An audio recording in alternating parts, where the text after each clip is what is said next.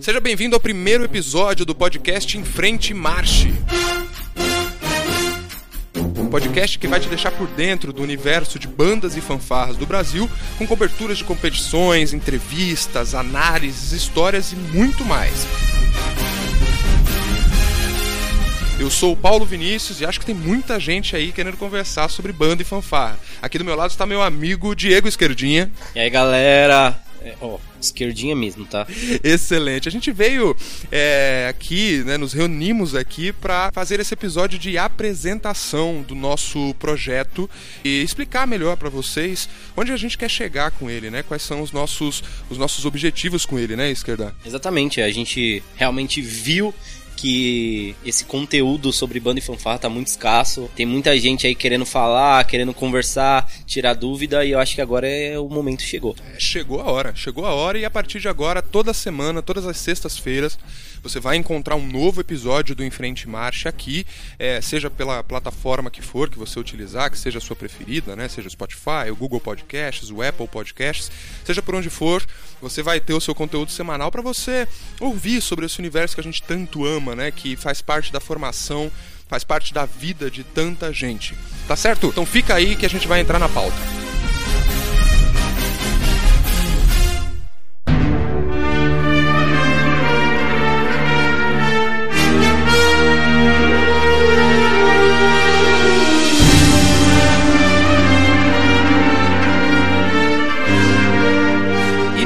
Episódio de hoje, a gente decidiu discutir como que a gente entrou nesse, nesse universo de fanfarras e bandas e além, né? Como que a gente conseguiu permanecer né? Ou, como infelizmente foi o meu caso, né? Abandonar a sua corporação, né? Por, enfim, por falta de estrutura, por falta de tempo, porque a gente ficou adulto, ou seja, qual for o, qual for o motivo. Então, aí é coisa que ah. eu pensei em dois, dois anos atrás, antes, antes de entrar pra Lira mesmo, pensei em parar mesmo. Para mim não tava dando, até porque as bandas que a gente tocava, e se quisesse ter uma, uma condição melhor de, de banda, assim, para que o aprendizado e tudo fosse melhor, você teria que procurar umas bandas que ficassem um pouco mais longe. Então tudo era muito difícil, né? Condução, progresso mesmo, Guarulhos, trem, metrô, van, chegando domingo cedo e saindo domingo à noite para trabalhar no outro dia. Por isso que acaba sendo uma coisa que fica muito restrita àquele pessoal que tá em idade escolar, né? Que ainda tá, tem um vínculo com colégio,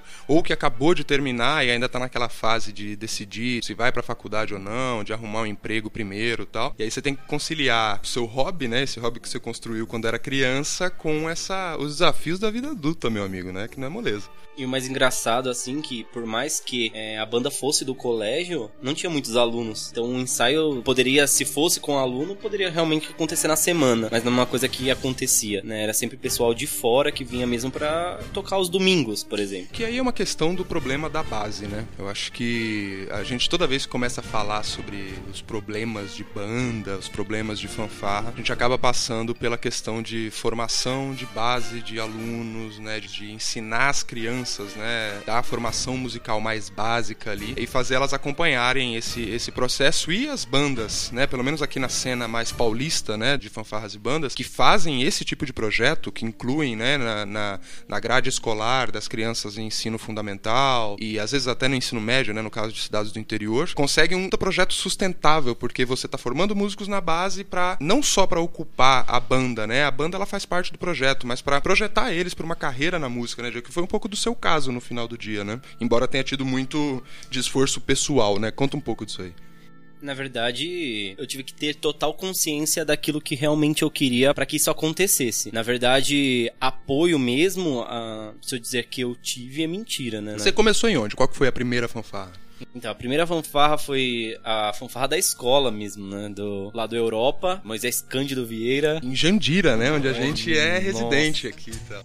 Jandira. Então. Não fala Jandira dando risada. É uma cidade maneira, caralho. Eu, eu, defendi as cores dessa cidade por muitos anos na pista. Eu não vou admitir que ninguém venha zoar a minha cidade de 17 quilômetros, né? Você entra e sai da cidade pela mesma rua, cara. Então, não, não é. Não, acho que não é desdenhando da cidade, não. É mais. Tô brincando.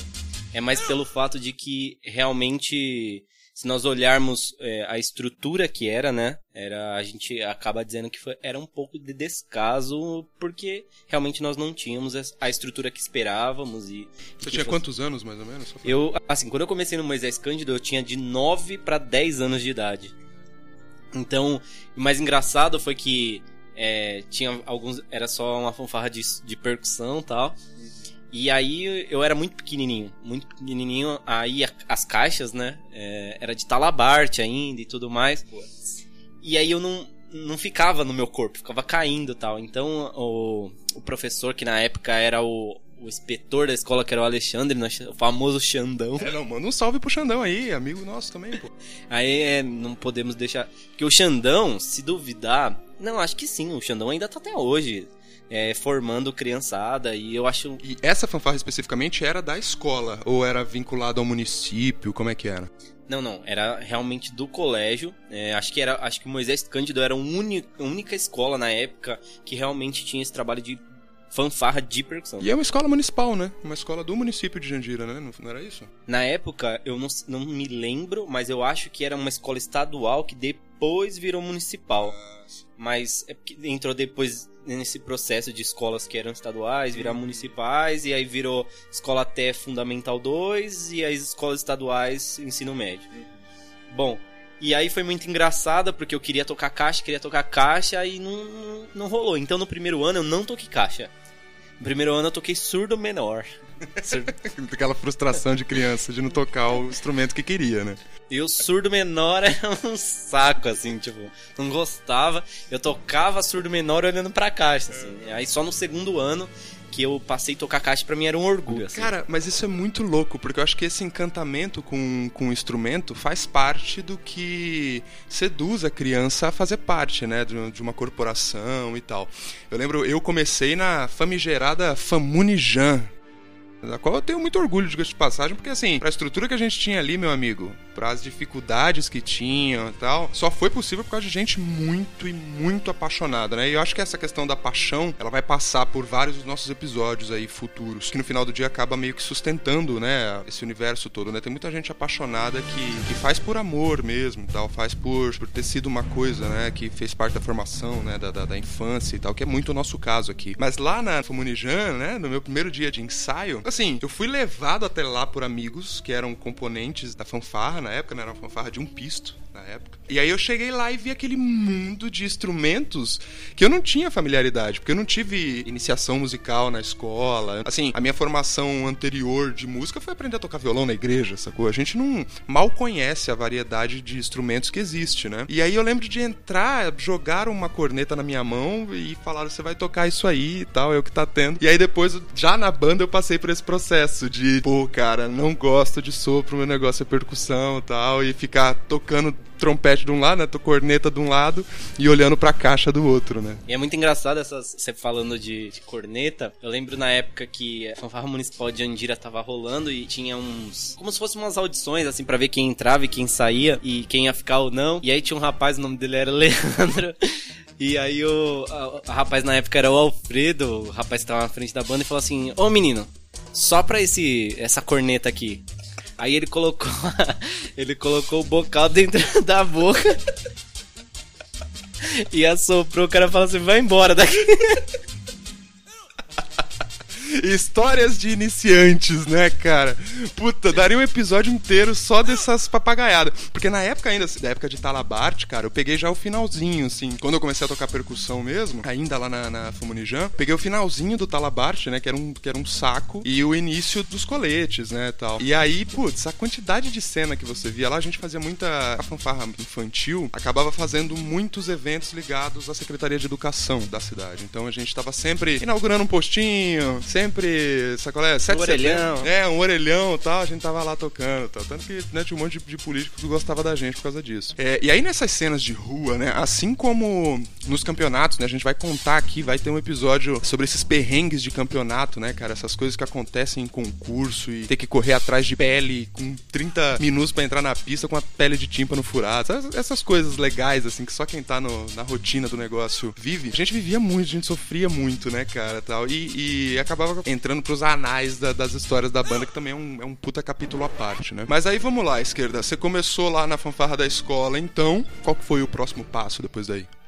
Então, e aí, cara, né, eu acho que eu fiquei uns três anos 3 a 4 anos tocando caixa na escola tal. Só que tinha um pessoal da época, e são todos meus amigos ainda hoje, o Peto, o GG, enfim, os caras todos, eles davam aula, ajudavam o Alexandre lá com a fanfarra e tal, porque já existia a fanfarra municipal de Jandira na época. E eles eram membros antigos que já tinham um pouco mais de conhecimento e tal. Né? exatamente. Acho que isso é um ciclo natural também, né? O membro mais antigo virar uma espécie de instrutor da banda, né? Exatamente. E era muito legal porque você começava a ter referência de algo ou de alguém para que você pudesse ter uma ideia de onde você poderia chegar tecnicamente, assim. Mas que é justamente o propósito desse podcast, né? Porque essa, essa referência, ela é só essa referência imediata do cara que toca na sua banda e quando acontece, quando a sua, a sua banda ou a sua fanfarra tem estrutura, recebe é, financiamento para isso, você vai ver outras corporações e outros músicos nos concursos. E normalmente essa integração com outros músicos, você ter outras referências é muito escassa nesse princípio, né?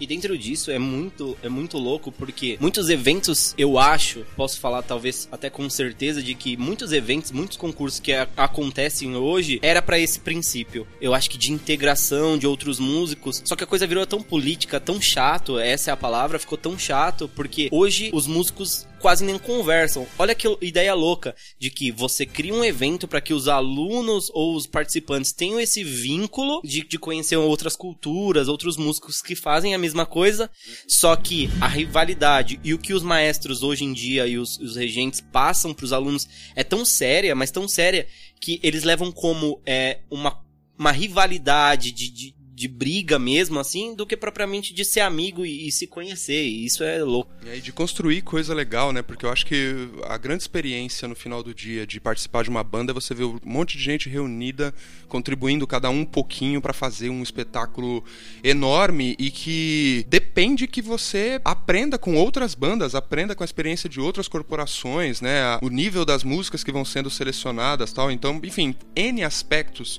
é, é, que essa integração, que essa, essa convivência, né? Assim, acho que a gente também foi privilegiado é, bastante na nossa história, porque desde o início, pelo menos na minha trajetória, né? Eu tive esses contatos, assim, lá na Famunijan ainda com o GG, né? Com o pessoal da, da fanfarra oficial, né? Vamos dizer assim, que tinha um pouco disso, né? Aqui, na, aqui em Jandira, né? Da, a infantil era meio que uma genérica e tal. E os músicos mais experientes estavam na municipal, né? Na, na, na grandona, né? Na, dos adultos, vamos dizer assim. E a gente passou né? Acho que foi a primeira vez na minha vida, é, de, de, todo o período que eu toquei, de passar de uma banda para outra, conhecer outros músicos, outros repertórios, outras necessidades técnicas, né? Outras habilidades técnicas. E isso me acompanhou depois por um bom tempo, que a gente saiu transitando por outras bandas, né, cara? Por quais bandas que você passou aí? Então, foi engraçado que é, eu saí da fanfarra, da escola, levada pelos meninos mesmo, eles que me levaram até lá quando eu conheci a, a fanfarra municipal. Faltava uma semana antes pro concurso paulista, se eu não não me engano, era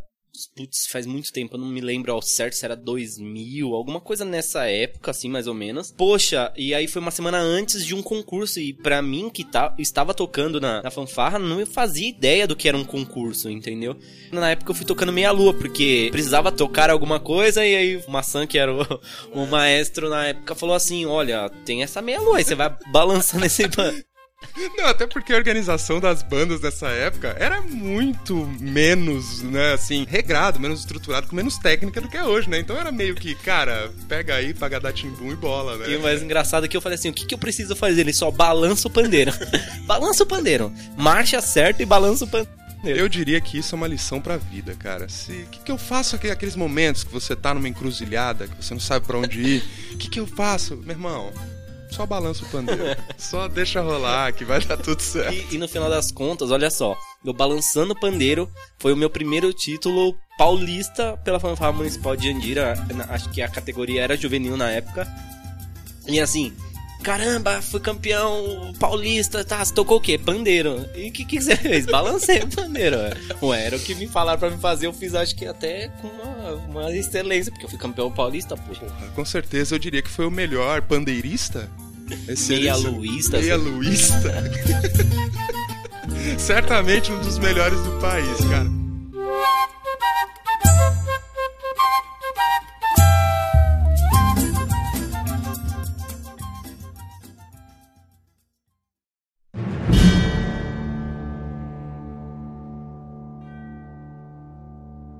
Mas eu acho que você chegou num outro, num outro ponto. Eu queria que você passasse um pouco pelas suas experiências, né, de incorporações e tal, porque assim, aqui no programa a nossa divisão basicamente qual é? Eu sou o membro que não está na ativa já há alguns anos, na verdade, que não participo mais, né, mas que tenho nas bandas e nas fanfarras é, um carinho muito grande por ter feito parte da minha formação, né, como não só como como músico, né, vamos dizer assim, mas como indivíduo, né, como como pessoa, trabalhar em equipe, né, todas essas coisas legais que a gente sabe que vem junto com o trabalho de bandas e fanfarras. E é estranho porque apesar de eu estar sendo no, no meu início, né, eu ter ficado fascinado ali pelos instrumentos, pelo lance de tocar junto, né, que é uma parada, né, também é um negócio estranho quando você se sente participando de uma música, né, também é um, é um bichinho que pica, né. Mas a o concurso eu acho que sem dúvida alguma é a experiência de que, amigo, se você ainda não decidiu se quer ficar na sua banda e na sua fanfarra, depois que você vai pra pista e sente aquela adrenalina, sente aquela emoção, definitivamente você fica no universo, né? Não tem É, jeito. acho que muito mais que isso. Eu acho que o que realmente te faz estar numa banda ou não, realmente é o ambiente que essa banda ou qualquer corporação te proporciona. Falo pro, hoje meus alunos, né? Falo assim que independente de resultado ou de troféu que vai pra uma estante vai pegar pó, o que vai ficar são as amizades, que é o que tá acontecendo agora. Legal. Mas o que, que você tá fazendo agora? Você falou que tem alunos. Conta aí um pouquinho de com o que você tá trabalhando. Então, hoje eu trabalho com música mesmo, já faz em torno de cinco, vai fazer cinco anos que eu tô trabalhando com música mesmo, é a minha profissão. É, não imaginava que seria isso. E hoje eu dou aula também numa fanfarra, numa escola, num colégio particular, na Lapa, cuidando de canto coral, fazendo alguns eventos com grupos, tanto de, de jazz, como, é, enfim, diversos grupos musicais mesmo, até freelancer às vezes. Faz um tempo que eu não faço freelancer, então aí galera, que, quem tiver um vamos trampinho deixar os aí, né? Bom, e então com uma fanfarra, trabalhando com canto coral, é, alguns grupos de canto coral também. E hoje, é, por hobby, assim, por um convite também de um, de um amigo meu, nosso amigo por sinal, né? Tô tocando na Lira de Santana de Parnaíba e a gente tá à frente da percussão lá, né? Ele com a parte de marcha, rudimentar, eu com a parte erudita. E tá sendo muito legal, assim, porque é, não vou contar agora, porque senão vai vou dar spoiler, assim, mas eu quero depois a gente fala um pouquinho sobre os trabalhos que acontecem nas bandas hoje. Mas já passei por diversas bandas, né? A Jandira foi a primeira, depois a gente seguiu por Barueri. Teve uma passagem muito curta, assim, sabe? Aquele jogador que, tipo, é contratado, aí dá uma passagem bem rápida lá em Sorocaba com o Fernando. Depois voltei pra cá. Aí, quando o Progresso Drum aca acabou, que o Marquinhos, que era regente do Noé de Azevedo, foi pro Progresso, quando virou banda marcial de novo. Foi quando eu voltei pro meio de bandas marciais mesmo, né? Que o saiu dessa transição de fanfarra pra marching band, então eu optei por uma banda mais tradicional, banda marcial mesmo. Pro Progresso, Marquinhos saiu, veio Frigideira, saindo do Iasis pro Progresso, fez essa junção de Progresso e Iasis. Depois acabou o nome Progresso e virou Naim, a banda Naim, com o Iasis. Depois acabou, Frigideira veio pra Itapevi, assumiu a banda marcial e sinfônica de Itapevi, viemos juntos, to- a maioria dos músicos, e aqui estamos. Foi, essa foi a, a mini trajetória, né? Que, que parece que é mini, né? Isso aí foi um intervalo de quantos anos, mais ou menos, cara? Da, de lá dos 9, 10 anos até agora, não querendo entregar sua idade já, mas quantos anos aí de, de estrada, de pista? Comecei com 9, vamos colocar 10 anos pra fazer aquela conta de burro, né? É, pra facilitar pra gente que a gente é de humanas, cara. Tenho 29, então são 19 anos aí é, de pista, de brincadeiras, é, de histórias, de amizades, de experiência. Não só de concurso, assim, mas de pista, mas diversas coisas que contribuíram para que estejamos aqui. Total. E eu acho que aqui cabe um disclaimer, né? Acho que eu já falei um pouquinho disso ali no, no princípio, mas acho que cabe um, um disclaimerzinho que a gente vai trazer esse conteúdo pra vocês, né? De uma perspectiva muito paulista. Claro que por mais que a gente tenha conseguido viajar pra um ou outro campeonato fora do estado de São Paulo, ainda assim, né? Isso ainda seria uma experiência muito pequena do que é a cena cada estado, né, país com seus projetos específicos, com suas políticas públicas de incentivo à cultura e educação musical infantil e infanto-juvenil, né, enfim, que acaba sendo que fortalece essa cena é, de bandas e fanfarras aqui em São Paulo, que é a nossa experiência prática. A gente vai trazer é, muito conteúdo sobre São Paulo, né, sobre as bandas aqui de São Paulo, sobre pessoas que tocam, enfim, jogadores de concursos, jogadores não, você falou uma outra palavra para mim, para me corrigir. É, avaliadores. Avaliadores. Avaliadores é uma palavra melhor. Avaliadores, tal, todos que atuam numa cena paulista. E isso não é necessariamente uma má notícia para você, querido ouvinte, que tá ouvindo do Rio de Janeiro, da região sul do país, do Nordeste, do Norte. Muito pelo contrário, você pode interagir com a gente, a gente quer interagir com essas outras cenas que estão acontecendo no país, para que justamente a gente aqui de São Paulo, talvez com a nossa pobreza de experiência musical, né, a um nível mais nacional e tal, é que eu acho estranho, né, só fazendo uma aspa, que a gente acabou criando mais afinidade com uma cena internacional, que é a cena das Drum Corps, né, no, nos Estados Unidos, conhecendo as bandas de lá, sabendo os campeonatos, as épocas que acontecem e tal, e a gente não tem essa, esse mesmo conjunto de informação sobre o nosso país, que na verdade pode, pode indicar duas coisas. Ou que nós temos um, um mecanismo de comunicação dessa cena muito falho, que a gente particularmente acredita nele quer contribuir nele, né, contribuir com ele, ou tem aí uma, um próprio desinteresse, né, por parte de quem, de quem compõe isso, porque vamos, vamos, ser, vamos ser franco, né, o membro, né, o componente de uma corporação musical, é, é, seja ele em qual, em qual área da banda for, ele é também o público desse universo. Depende-se que as pessoas que foram para determinado campeonato competir sentem nas, nas arquibancadas para ter público, para ter audiência, porque talvez seja isso que aqui no Brasil a gente não conseguiu desenvolver tão, tão bem, ou ficou uma coisa muito restrita ao interior, tanto ao interior do país quanto ao interior do próprio estado, né? Tanto que é muito comum que os campeonatos aconteçam em cidades do interior e que as maiores bandas sejam de regiões não metropolitanas, né? Vamos dizer assim, embora hajam algumas exceções. Então é claro, a gente está falando de uma perspectiva, né, de um local muito restrito da nossa, onde a gente consegue alcançar, né? Mesmo para a gente fazer cobertura de um campeonato, não pode ser tão distante que senão acaba com a gente. Mas isso não quer dizer que a gente não esteja aberto para ouvir as experiências de outros músicos, de outros componentes, de outras regiões do país, né? Que não só essa nossa experiência de São Paulo. Né? E é legal deixar o questionamento aí também para todo mundo que está ouvindo é, e depois mandar sugestões para a gente. É, é vocês interagir e mandar, mandar e entrar em contato com a gente para deixar sua opinião também referente a isso. Por que, né? Que talvez na sua opinião você acha que o público é você, né? Você termina de tocar as trocas e vai para arquibancada assistir, porque você sabe que por mais que o evento seja um evento muito organizado, aquele pai de família, aquela família não vai sair de casa para assistir esse evento, né? E não... por que isso acontece? Exatamente, a gente não consegue entender por, por ser algo cultural e, e, eu acho que uma riqueza tão grande, porque é diversas culturas mesmo acontecendo ao mesmo tempo, muita coisa acontecendo, mas mesmo assim, aquela família ou aquele, aquele cidadão, aquela pessoa não vai sair de casa para assistir um evento de banda e fanfarra porque aquilo não interessa a ela. Com certeza. E você vê, esse é mais um dos problemas, né, que a gente vai precisar discutir, que a gente quer discutir com a ajuda de vocês, é claro, que é por que, que é tão difícil, né, a trajetória de um músico, né, no, no país, por que, que as fanfarras e bandas não recebem o incentivo que mereceriam, né, para fazerem um trabalho bem feito, né? Como como pode a gente ter alguns grandes cases aí, né, no, ao redor das bandas que a gente conhece, das bandas que a gente já teve contato, que mostra que é possível, que é possível fazer um trabalho muito bacana, estruturado, com alto retorno, né? Por que, que essas coisas não são possíveis, né?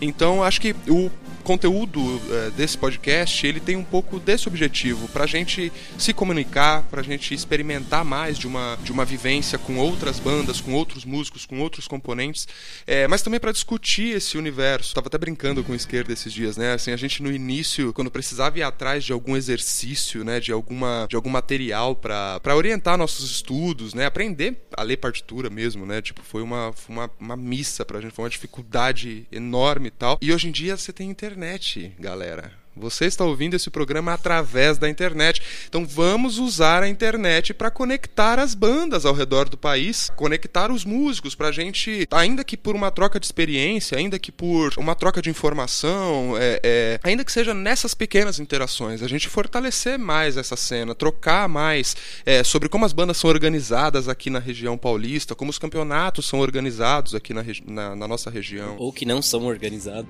Ou que não são organizados, é claro claro, né? Para que você possa se espelhar na sua região, se você não faz parte desse núcleo duro, né, das fanfarras e bandas no, no país, onde estão as, as melhores bandas, onde estão os principais concursos e tal, é, para que a gente possa criticar, para que a gente possa refletir um pouco sobre esse sistema e construir algo melhor, construir algo mais interessante junto. E no fim do dia, a gente também é a sua companhia. Você que é músico e se sente sozinho, mesmo tocando uma banda de 200 componentes, vem para cá, vem bater um papo com a gente. Chega, chega mais. É, chega mais demais. A gente vai estar aqui semanalmente, todas as sextas-feiras, um novo episódio. E a gente queria saber de você, qual foi a sua, a sua experiência, como que foi a sua entrada para o universo de, de fanfarras e bandas. Manda pra gente lá pelo e-mail enfrentemarcha.gmail.com.br não esquece de colocar lá o seu nome, a sua idade, a cidade de onde você está escrevendo, o que, que você faz da vida.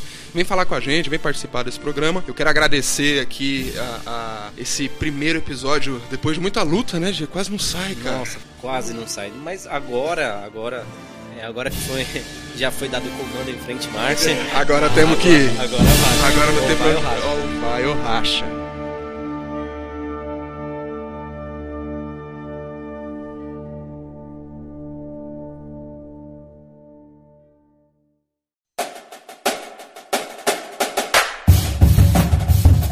Então vamos para aquela parte do programa onde a gente lê a sua interação, a sua mensagem com a gente. Você sabe que, apesar desse ser o primeiro episódio do nosso podcast, a gente perguntou para algumas pessoas, né? E aí, galera, o que, que vocês acham tal da ideia de criar um podcast? Teve bastante interação e a gente separou dois aqui hoje, né, Diego? A gente separou dois e foi muito legal, porque assim, eu não sei se você sabe, é, e eu não falei pra vocês, obviamente, porque eu nunca teve podcast, esse é o primeiro.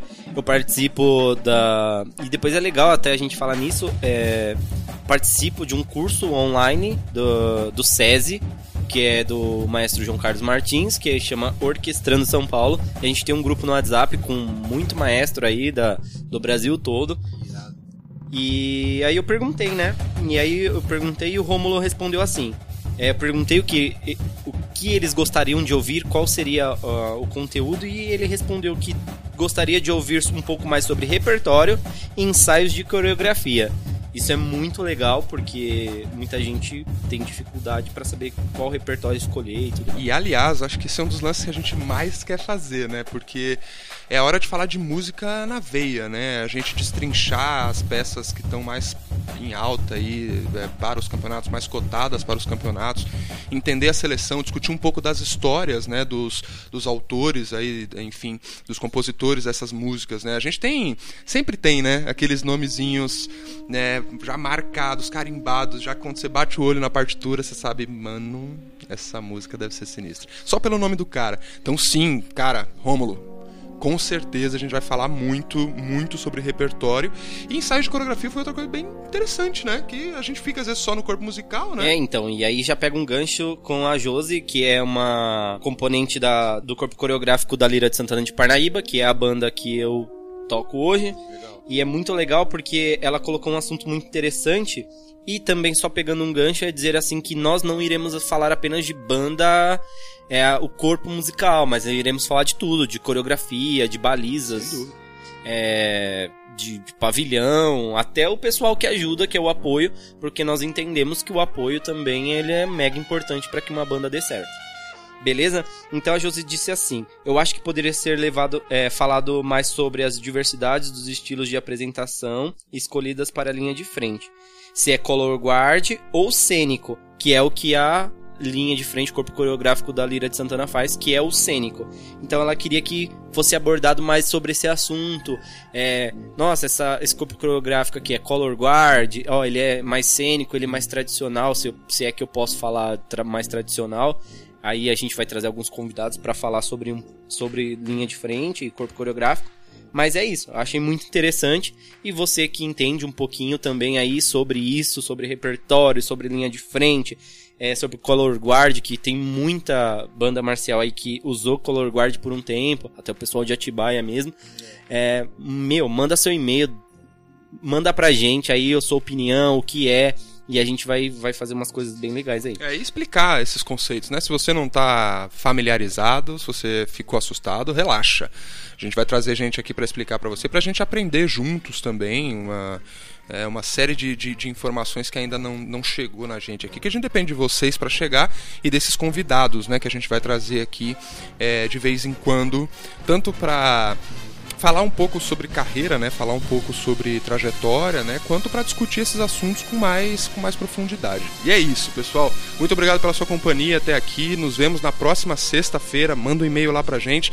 Me segue lá no Twitter, no arroba Paulo Vini Lima. Me segue no Instagram também, Paulo Vinícius, você consegue encontrar. Também no Facebook.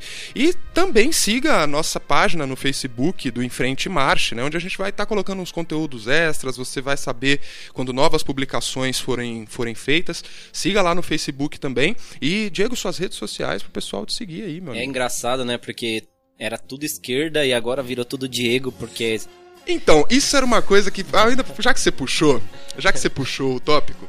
Porque assim, meus amiguinhos, vocês não ouvem o conteúdo na ordem que a gente grava, tá certo? Então a gente começa de alguns lugares. Eu percebi que o começo tava meio assustando o, o, o, esquerda e falei, porra, deixa, vamos começar do, né, do, do papo mesmo, tal, que vai fluir melhor. Então a gente vai gravar a cabeça desse programa ainda. Você que ouviu o programa até o final tá sabendo dessa informação de bastidor aí. E lá no começo eu tinha colocado até uma brincadeira. Eu falei, cara, porque assim, eu te conheci como meu amigo como esquerdinha. Demorou um tempo até eu descobrir que seu nome era Diego.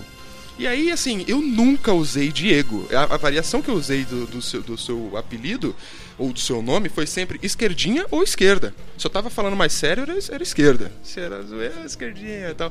Como você quer ser chamado, meu amigo? É, no meio de banda e fanfarra ninguém chama Diego mesmo. Até quando eu comecei a namorar, minha namorada falou assim, mas eu só te conhecia como esquerdinha, não te conhecia como esquerda, nem sei como é seu nome, pra você ter uma ideia. Então, pode ser esquerdinha mesmo, mas as minhas redes sociais é Diego Paz, tá?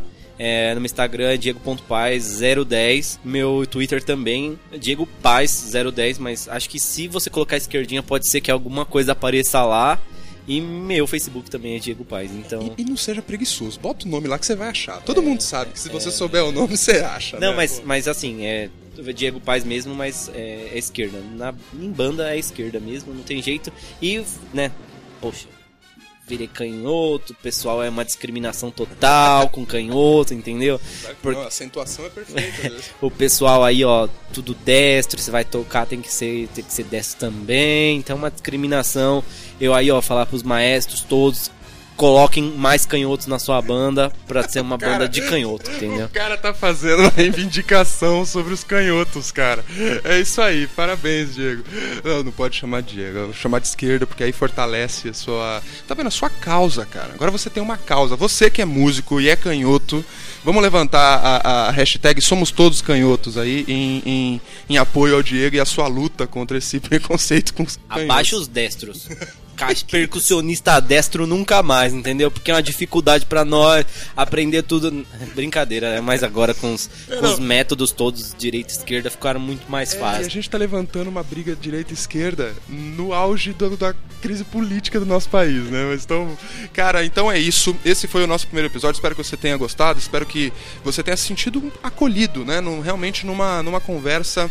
De, de bar ali com seus amigos de fanfarra e banda, mostre esse podcast pro seu colega de fanfarra, de banda, mostre pros seus amigos. A gente tá lá no Spotify, no Deezer, no Apple Podcast. Se você tem um iPhone, tem um aplicativo aí instalado nativamente no seu celular, que é de podcasts. Você digita lá em frente marcha, você vai achar os nossos podcasts, os nossos episódios, né? Assim, vai ter só esse por enquanto, mas daqui a pouco vai ter centenas ali para você ouvir na, a caminho do, do seu ensaio. É que é na sexta. Você já consegue se munir de algumas informações para no sábado bater boca com o pessoal da banda.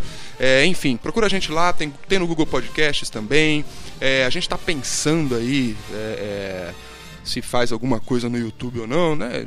Vamos- pensar no áudio primeiro aqui. Fala pra gente aí, se vocês queriam ver alguma coisa no YouTube sobre o Enfrente Marche também, é, manda aí pra gente. Não esquece da interação, não esquece de mandar o seu e-mail pra gente contando sobre a sua experiência, tá certo?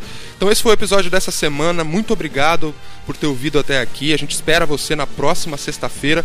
Um forte abraço, fiquem com tudo. Valeu, galera. Até mais. Até a próxima sexta e tamo junto em frente. Marche.